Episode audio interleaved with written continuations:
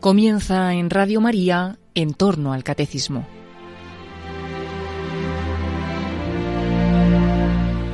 Como complemento a las explicaciones sobre la liturgia que está impartiendo el padre Luis Fernando de Prada en su programa sobre el catecismo de la Iglesia Católica, les estamos ofreciendo en varios sábados la reposición de algunas ediciones del programa A las Fuentes de la Fe en Tierra Santa, un programa que dirige en Radio María el padre Francesco Voltaccio. Es un programa de suma utilidad para comprender las fiestas judías que vivió Jesús y su plenitud en la liturgia católica.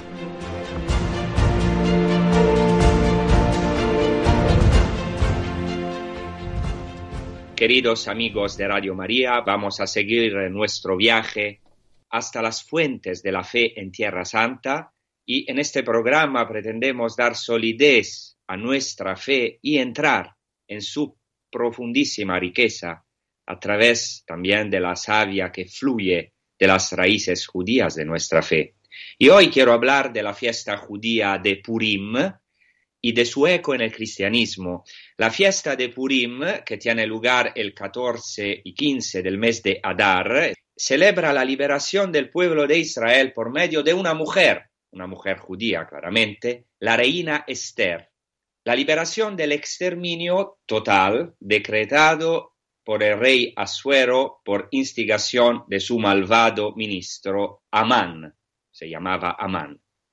En la historia de la salvación hay mujeres que tienen un papel central, además claramente de las matriarcas, Sara, Rebeca, Raquel y Lía, a las que la tradición judía les da una gran relevancia, es suficiente aquí recordar a Miriam, a Débora, Jael, Ruth, Ana, Judith y Esther, claramente, de la que hoy vamos a hablar.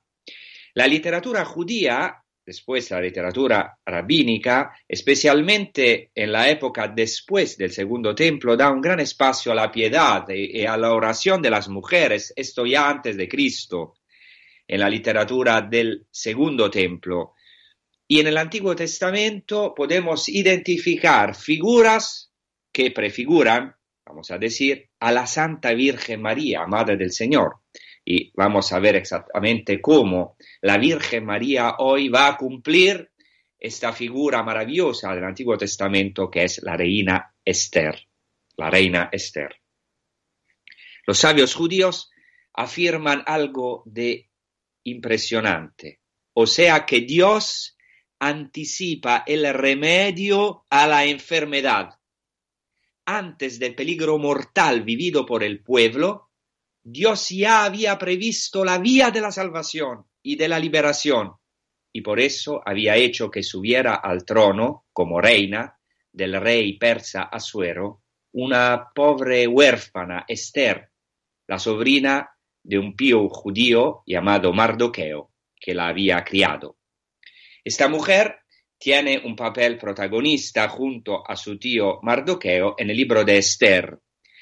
El nombre Esther es un nombre, no se sabe exactamente, parece, puede ser un nombre babilónico o persa, y su significado podría ser astro, estrella.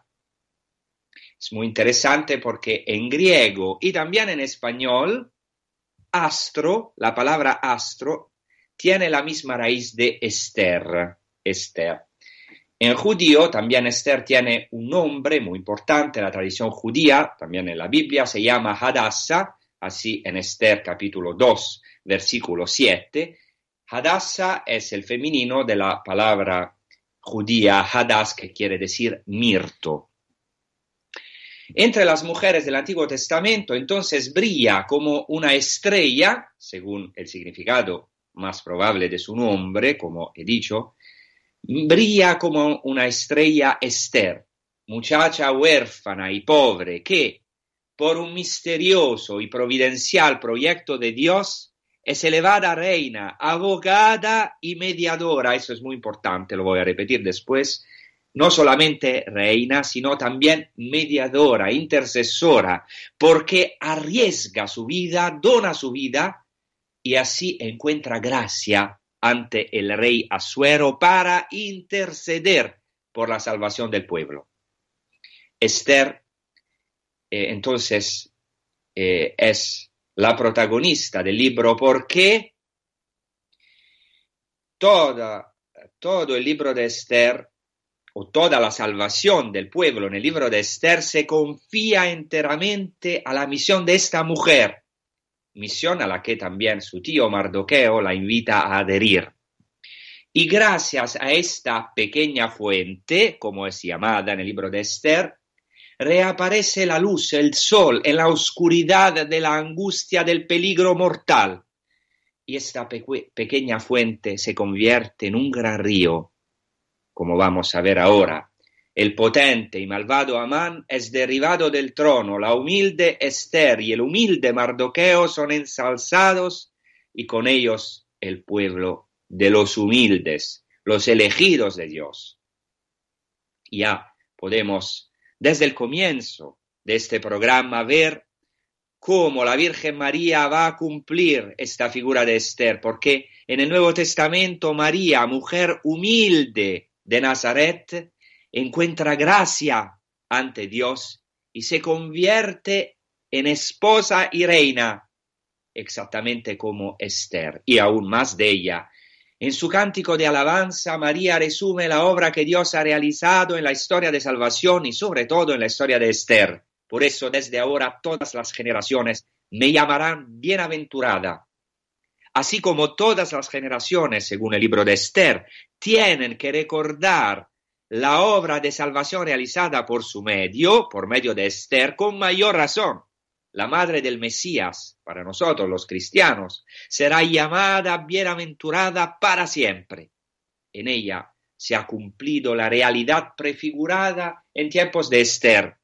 Ha derribado del trono a los poderosos, ha enaltecido a los humildes. Entonces, la fiesta judía de Purim proclama la providencia de Dios y la potencia de su salvación que tiene lugar en el último momento y de forma inesperada. Esto es también de esperanza, de consolación para todos nosotros. Purim, esta fiesta judía de Purim, tiene su origen en los hechos narrados en el libro de Esther. Estos hechos han ocurrido alrededor del 480 antes de Cristo, aunque el rollo de Esther o el libro de Esther fue redactado más después o mucho más después. Pero estamos entonces en el periodo trágico y oscuro del exilio, que es un símbolo para nosotros de nuestras crisis más profundas, de nuestras noches oscuras, porque el pueblo en el exilio ha perdido todo, como muchas veces nos pasa en nuestra vida, y vivimos este desierto, nos, sentimos lejanos de Dios, como exactamente el pueblo en el exilio. El nombre de la fiesta, Purim, significa suertes al plural, porque en hebreo el término pur significa suerte, al plural purim, porque en hebreo el plural se forma, el plural masculino se forma añadiendo im. Entonces, pur quiere decir suerte, purim, suertes al plural. Ahora vamos a ver por qué este nombre deriva, como veremos ahora, de la historia narrada en el libro de Esther. El libro de Esther representa una de las cinco Megilot, como dicen los judíos, Megilot quiere, quiere decir rollos, rollos, son cinco rollos muy importantes en la tradición judía, que están en la Biblia, en, en el Antiguo Testamento, pero se proclaman en algunas fiestas. Este libro de Esther, en la versión griega de los 70, empieza con un sueño premonitorio de Mardoqueo que eh, no, no, no, no aparece en la versión hebrea. Mardoqueo es un judío de la tribu de Benjamín, como ya he dicho, tío de Esther, y se encuentra en el exilio en la ciudad de Susa en tiempos del rey persa Artajerjes. Mardoqueo, entonces, en la versión de los 70, la versión griega, la traducción griega del Antiguo Testamento hebreo, tuvo un sueño. Mardoqueo tuvo un sueño de dos dragones que luchaban y las naciones que guerreaban contra el pueblo judío que estaba a punto de sucumbir y que gritaba a Dios orando. Y de este grito, como una pequeña fuente, surge un gran río de abundantes aguas. Después de la horrible oscuridad, aparecen la luz y el sol. Así los humildes son exaltados y devoran a los soberbios. Esto en el sueño premonitor de Mardoqueo. Al final del libro, el sueño recibe la siguiente interpretación. Los dos dragones simbolizan a Mardoqueo y, al malvado Amán en lucha, y la pequeña fuente que se convierte en río es la reina, la reina Esther.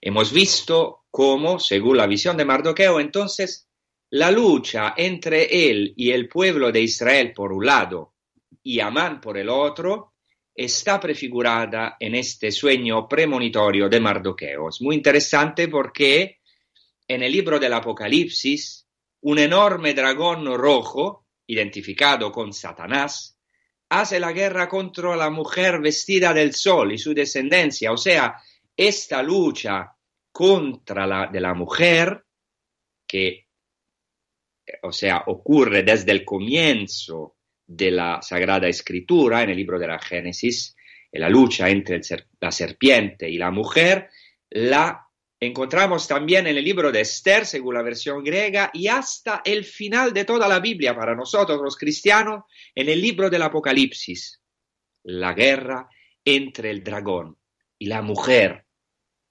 porque siempre el dragón, Satanás, está en lucha contra de la mujer, porque la mujer tiene en sí misma la matriz de la vida.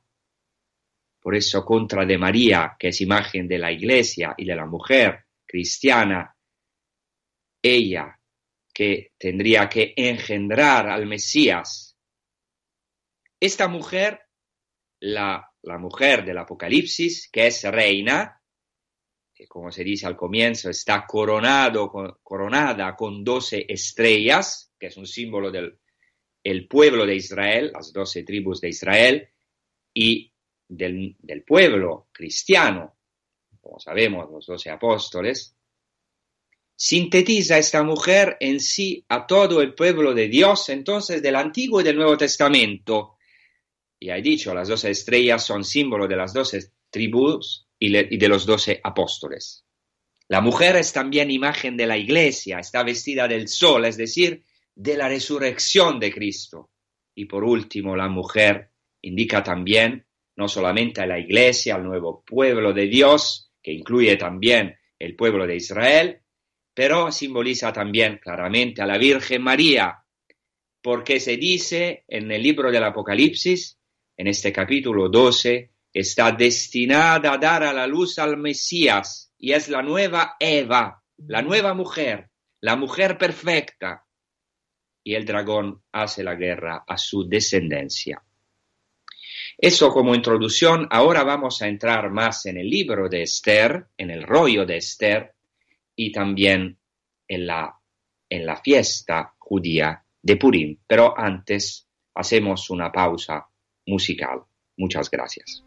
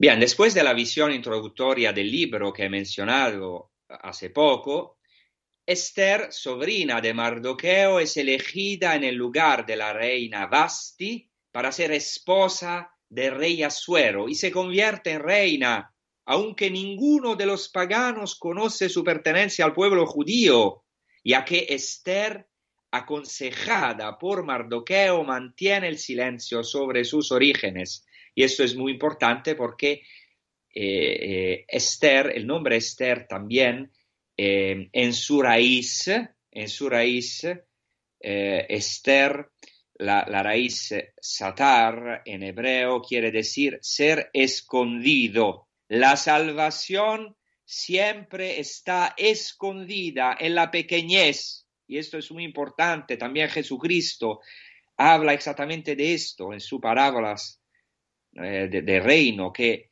el reino de Dios está escondido. También Esther es una reina, una judía escondida. Leistater en hebreo, exactamente la raíz que se encuentra en el nombre Esther.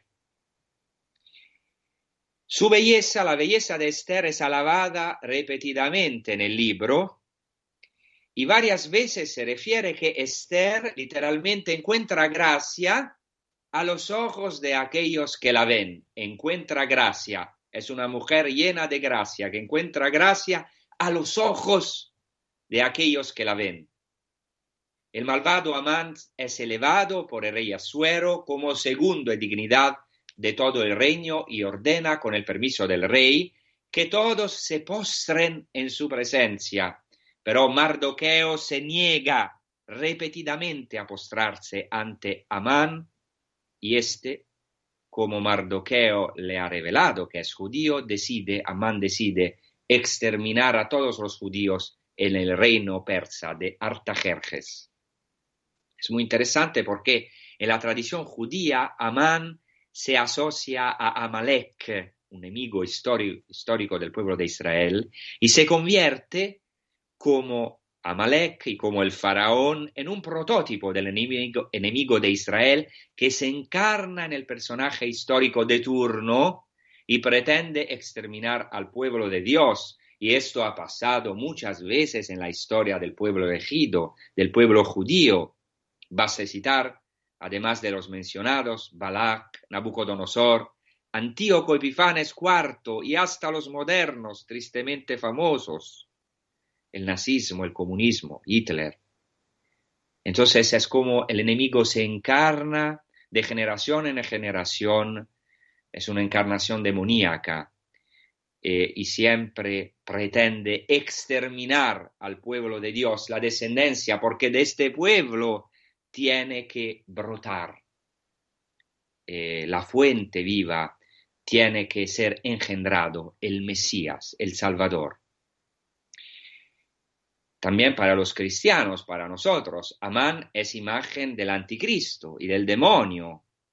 El verdadero malvado es el demonio, el verdadero malvado y enemigo contra el que tenemos que luchar sin que claramente se pretenda con esto negar la maldad de hombres concretos engañados por el mismo demonio.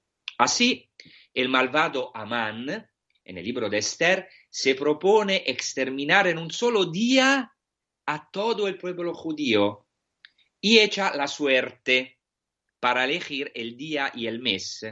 Por eso se llama Purim la fiesta judía, porque Pur quiere decir suerte entonces se refiere a la suerte que echa el malvado Amán para elegir el día y el mes en el cual eh, tienen, que, tienen que ser exterminado el pueblo judío y el pur, la suerte, cae en el día 13 del mes de Adar. Por eso la fiesta se celebra el 14 y el 15, el día después, en, que en el cual se celebra esta salvación de este exterminio. El malvado Amán pide al rey Asuero el exterminio del pueblo judío. Entonces, en ese día, con la acusación de que las leyes del pueblo judío son distintas de las, de, de todos los pueblos. Y obtiene plena autoridad del rey. Y eso es muy interesante. O sea, La acusación es que el pueblo judío es un pueblo distinto, diferente de todos los otros pueblos, y esto molesta. Y esto también para nosotros una palabra.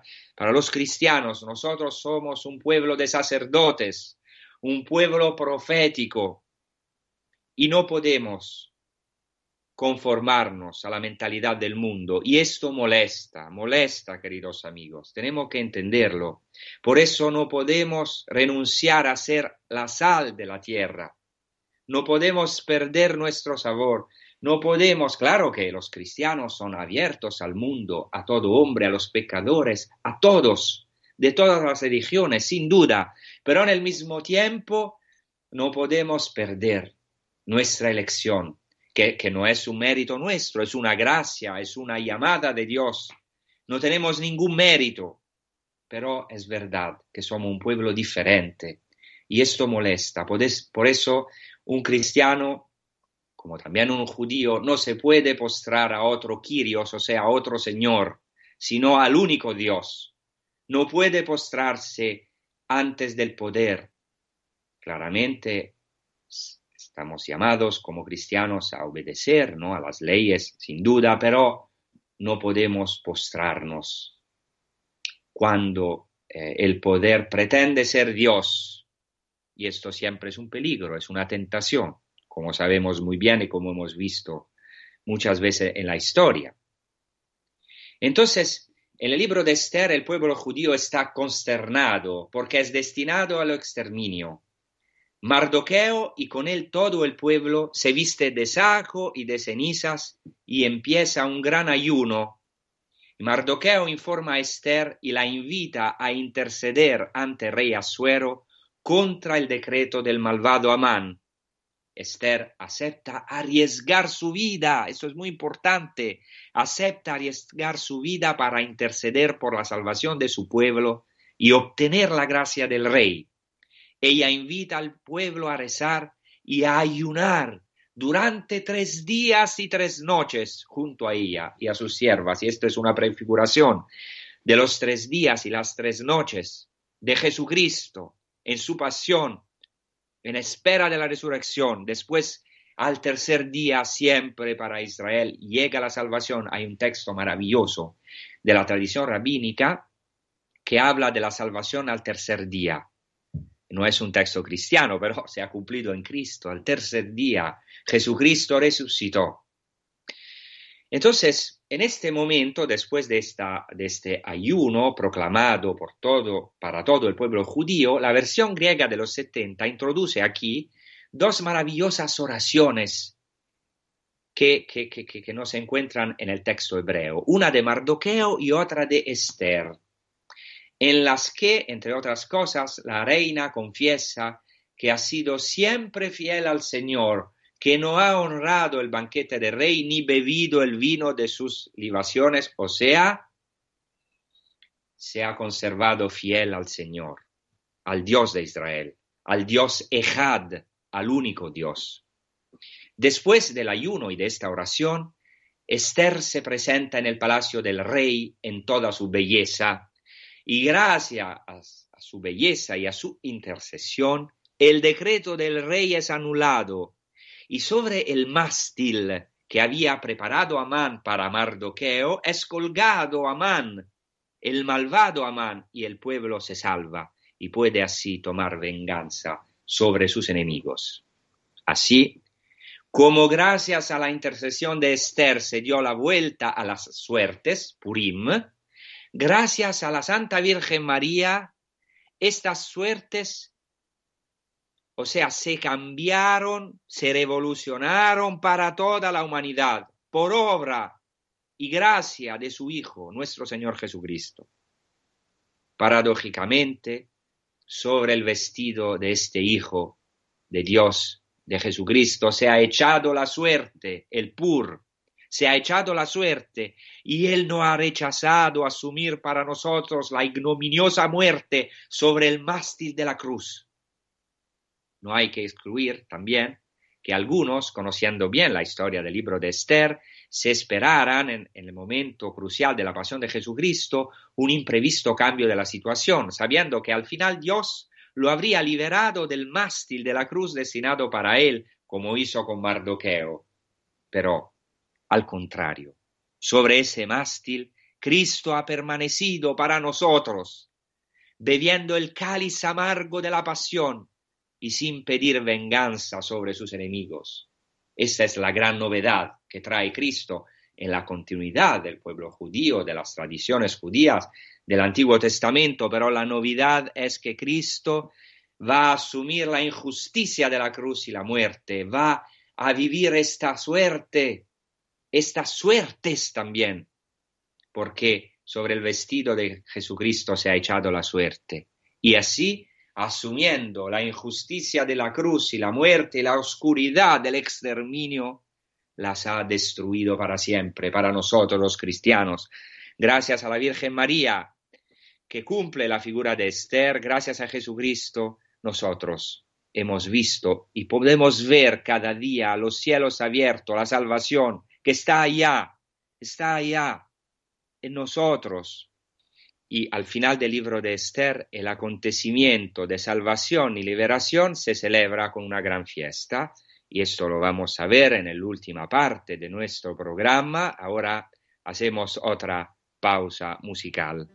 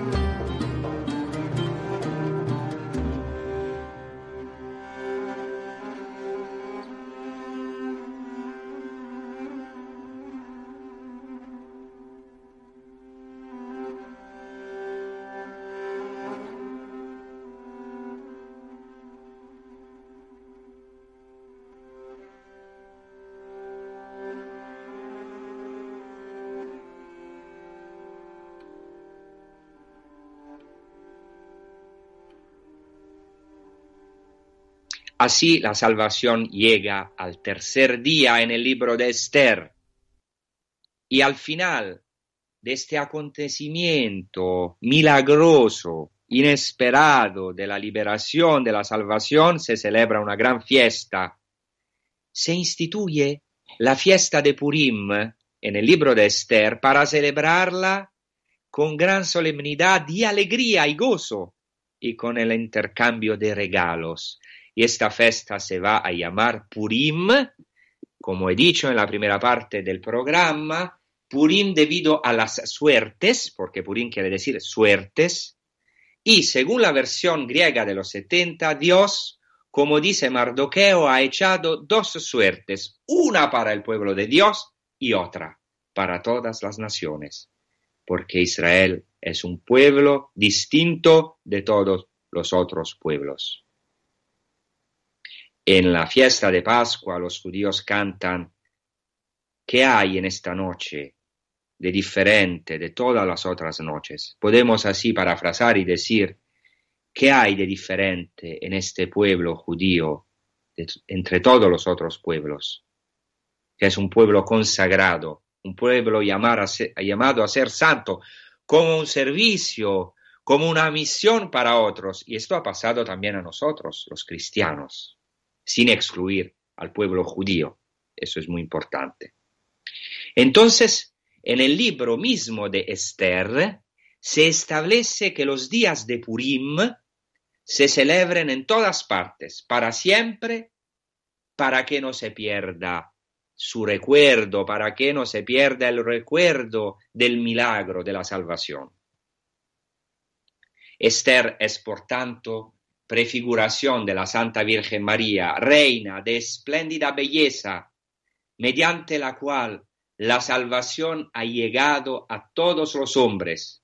Así como gracias a Esther y a la salvación obrada por Dios, como dice el libro de Esther, hubo entre los judíos alegría triunfal, banquetes y días de fiesta, y muchos habitantes del país se hicieron judíos, como dice Esther al capítulo 8, versículo 17, así también la gran alegría del nacimiento del Mesías, el Cristo Señor, engendrado de María, será para todo el pueblo, como dice el Evangelio de Luca. Porque Jesucristo es la salvación preparada para todos los pueblos, Luca 2.31, y al mismo tiempo la luz para iluminar a los paganos y la gloria de Israel, Luca 2.32. Y María, la Santa Virgen María, es la abogada y la mediadora de todas las gracias. Ella que intercede por el pueblo cristiano, verdadera esposa del gran rey de Dios y verdadera reina.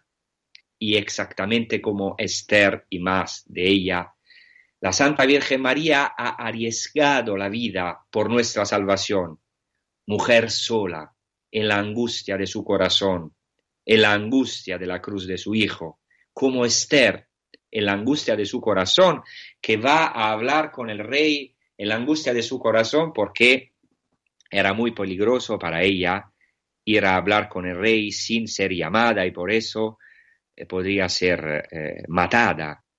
Pero Esther arriesga su vida, ella llena de belleza y de majestad, y la Virgen María va a cumplir esta figura en la angustia de su corazón, pero también llena de belleza y de majestad, como Esther y más claramente más que Esther para nosotros los cristianos. Vamos a ver ahora cómo viven los judíos hoy esta fiesta. ¿Cómo viven esta fiesta hoy? No sabemos si estas, tradiciones eh, em, remontan al tiempo de Cristo, pero seguramente Cristo conocía esta fiesta y, la, ha vivido esta fiesta con su familia, la Santa Familia de Nazaret, con la Santa Virgen María, con San José y después con sus apóstoles. Ha vivido esta fiesta, aunque no sabemos si algunas tradiciones a lo mejor eh, o muy, probablemente son posteriores a la destrucción del templo, porque también eh, hubo un desarrollo del judaísmo, ¿no? Claramente, como también en nuestra liturgia, pero hay tradiciones muy antiguas, exactamente como en nuestra liturgia. Entonces, hoy eh, los judíos se preparan a la fiesta de Purim desde el día antes, el 13 del mes de Adar, que es la vigilia de Purim, con un ayuno. O sea, se llama eh, en hebreo Ta'anit Esther, que quiere decir ayuno de Esther. Se trata entonces de un día de ayuno en recuerdo de lo que se narra en el libro de Esther, cuando ocurre lo contrario de lo que los enemigos de los judíos esperaban. Eso es muy interesante. Cada vez que Israel se tiene que preparar para el combate contra sus enemigos que quieren aniquilarlo, lo hace con el ayuno y la oración, a imitación de Moisés, cuando tuvo que mantener la batalla contra Amalek, entre otras cosas, la lectura de la Torá, o sea, del, Pentateuco, de los primeros cinco libros de la Biblia, en el día de la, fiesta es justo la derrota de Amalek, o sea, proclaman en este día la derrota de Amalek, o sea, libro del Éxodo, el capítulo 17. Amalek, como ya he dicho, es el tipo de todos los enemigos de Israel. Este ayuno recuerda al hombre que él no triunfa por su fuerza. Ya en el libro de Esther, capítulo 9, versículo 31, se encuentra una alusión a dicho ayuno. Y en este día de vigilia, todo judío ayuna entonces para recordar que Dios tiene misericordia de toda persona que en su angustia ayuna y reza y entra en la teshuvah. En hebreo, teshuvah es una palabra maravillosa, muy importante, que quiere decir conversión. Quiere decir más que conversión, quiere decir retornar, volver al Señor. Después, como ya he dicho, el 14, el día después, el 14 y el 15 de Adar, del mes de Adar, se llaman días de Purim. En la mayoría de las ciudades, Purim se celebra el 14, mientras que en algunos lugares, sobre, todo en las ciudades fortificadas, como en Jerusalén, el 15 de Adar. Esta es una indecisión, la indecisión entre los dos días se encuentra ya en el libro de Esther, capítulo 9, versículo 21.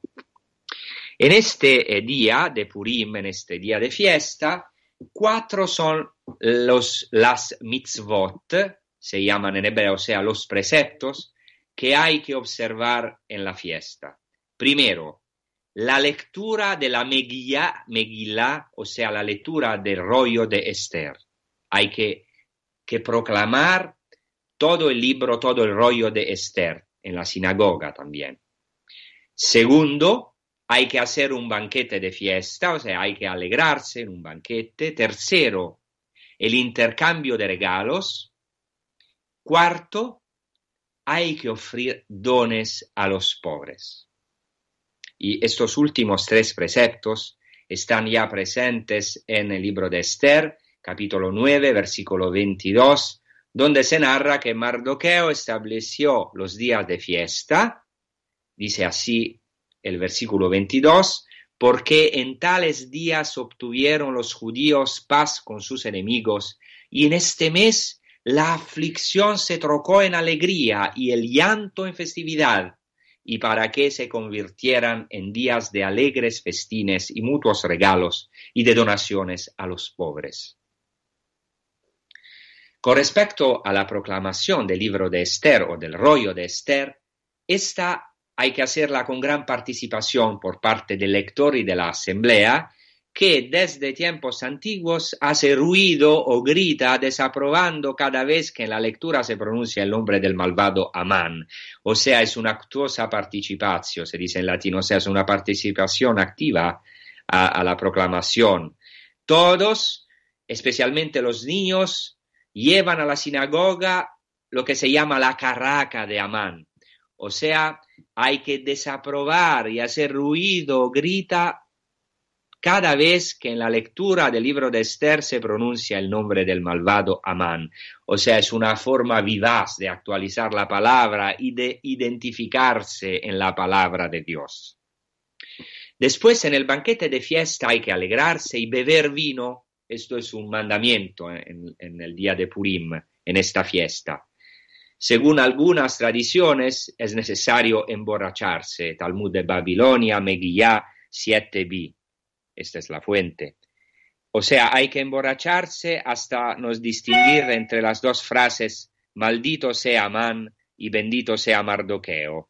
Pero hay que también que decir que la tradición ortodoxa judía pone claramente en guardia de los peligros del desenfreno, o sea, no hay que emborracharse totalmente, hay, vamos a decir, que beber hasta ser alegre y confundirse entre las frases maldito sea Amán y bendito sea Mardoqueo. De todas formas, todo judío, aunque sea abstemio, tiene que beber un poco de vino para alabar y glorificar a Dios por el doble milagro, la caída de Amán y la subida de Mardoqueo. No, no por acaso el Evangelio de Juan empieza con el milagro de Caná de Galilea, en donde Jesús transforma el agua en vino en la fiesta. El Mesías lleva la fiesta a nuestra vida, el banquete escatológico celestial del paraíso, del reino de los cielos, del jardín del Edén, el vino escondido. La tradición judía habla del vino escondido, el vino de la fiesta llena. Según eh, eh, los rabinos, o sea, el verdadero milagro de los acontecimientos narrados en el libro de Esther es la providencia de Dios porque Dios ha derribado a los poderosos, a los malvados y ha enaltecido a los humildes. Y según los rabinos, el hecho constituye un, único milagro hasta el punto de que no hay que distinguir entre la caída de Amán, maldito sea Amán, y el, el, el enaltecimiento de Mardoqueo, bendito sea Mardoqueo. Entonces, después del oficio matutino de Purim, se pasa el tiempo eh, en alegrarse, beber, preparar los regalos y dárselos los unos a los otros. Organizar también disfraces de máscaras. Por eso la fiesta se conoce también como carnaval judío, es el carnaval judío. Y cae eh, eh, más o menos en el, tiempo de nuestro carnaval. Por eso se han influenciado también las dos, digamos, las dos, nuestro carnaval y también eh, Purim. Pero eh, los judíos no, no, aman mucho este nombre porque hemos visto mucho más que un carnaval.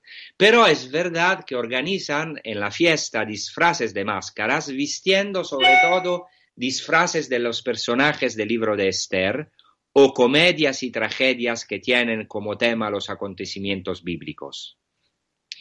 Y esto quiero, que quiero terminar con esto porque los sabios judíos, los rabinos, relacionan el banquete de Purim con el banquete escatológico, o sea, escatológico quiere decir al final de los tiempos.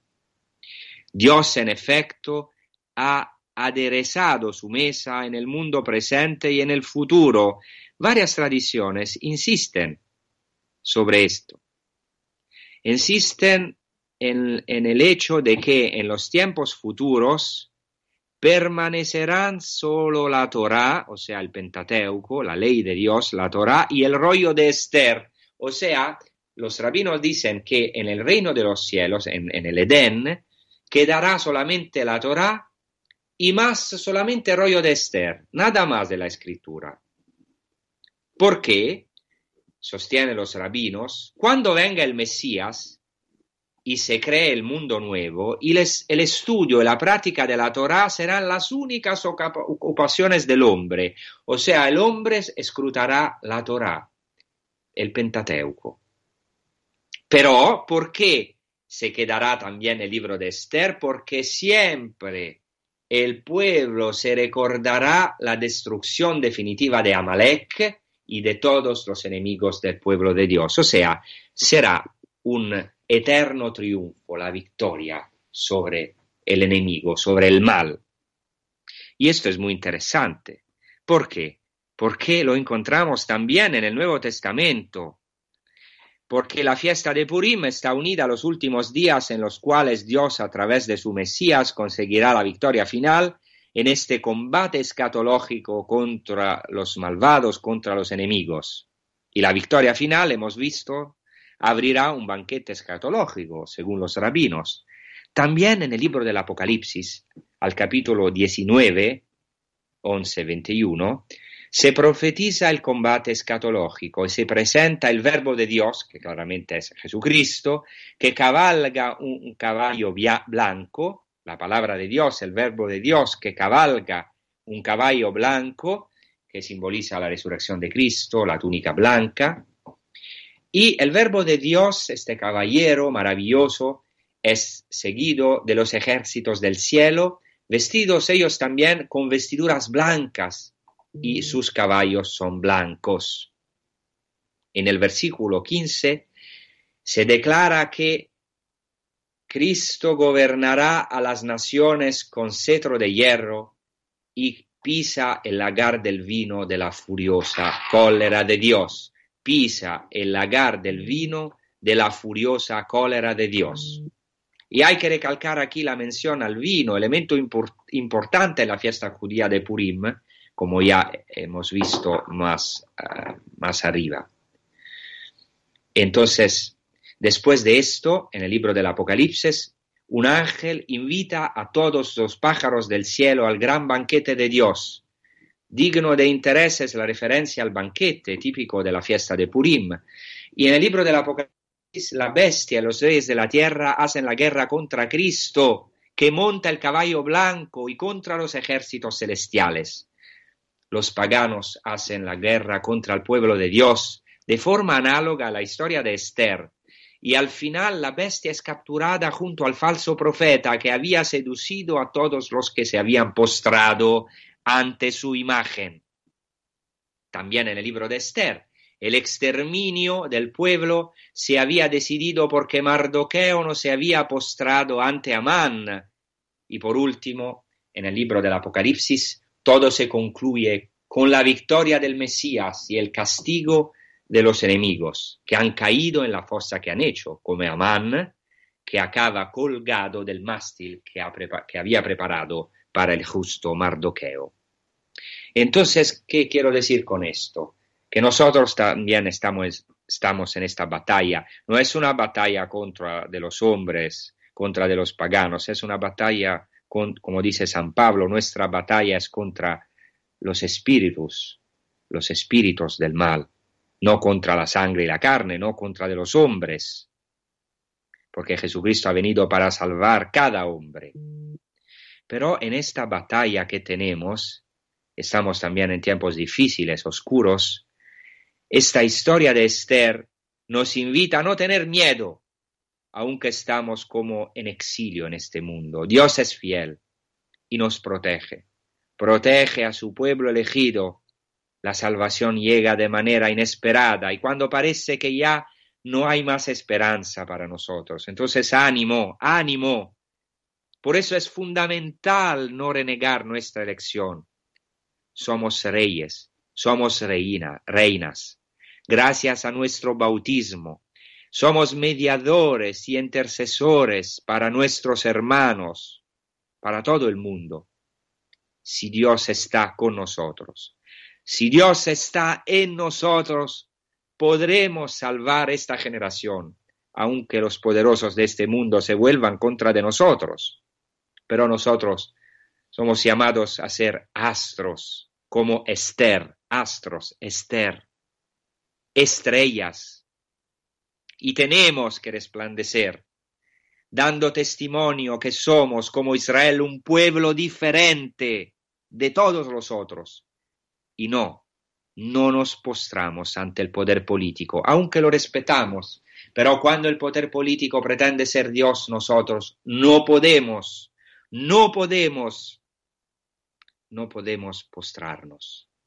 Porque, porque para nosotros hay un solo Señor, un solo Kyrios, Adonai Echad, el Señor es único, es uno, nuestro único.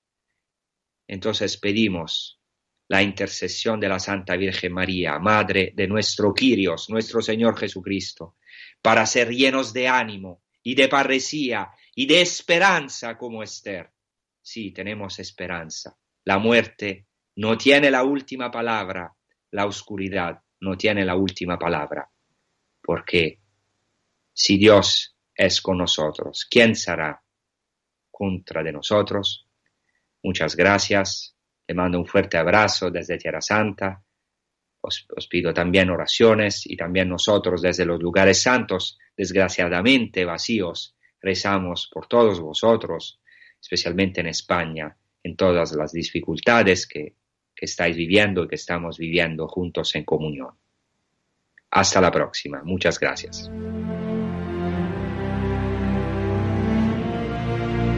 Así finaliza en Radio María en torno al catecismo. Como complemento a las explicaciones sobre la liturgia que está impartiendo el padre Luis Fernando de Prada en su programa sobre el catecismo de la Iglesia Católica, les estamos ofreciendo en varios sábados la reposición de algunas ediciones del programa A las Fuentes de la Fe en Tierra Santa, un programa que dirige en Radio María el padre Francesco Voltaccio. Este programa nos ayuda a comprender las fiestas judías que vivió Jesús y su plenitud en la liturgia católica.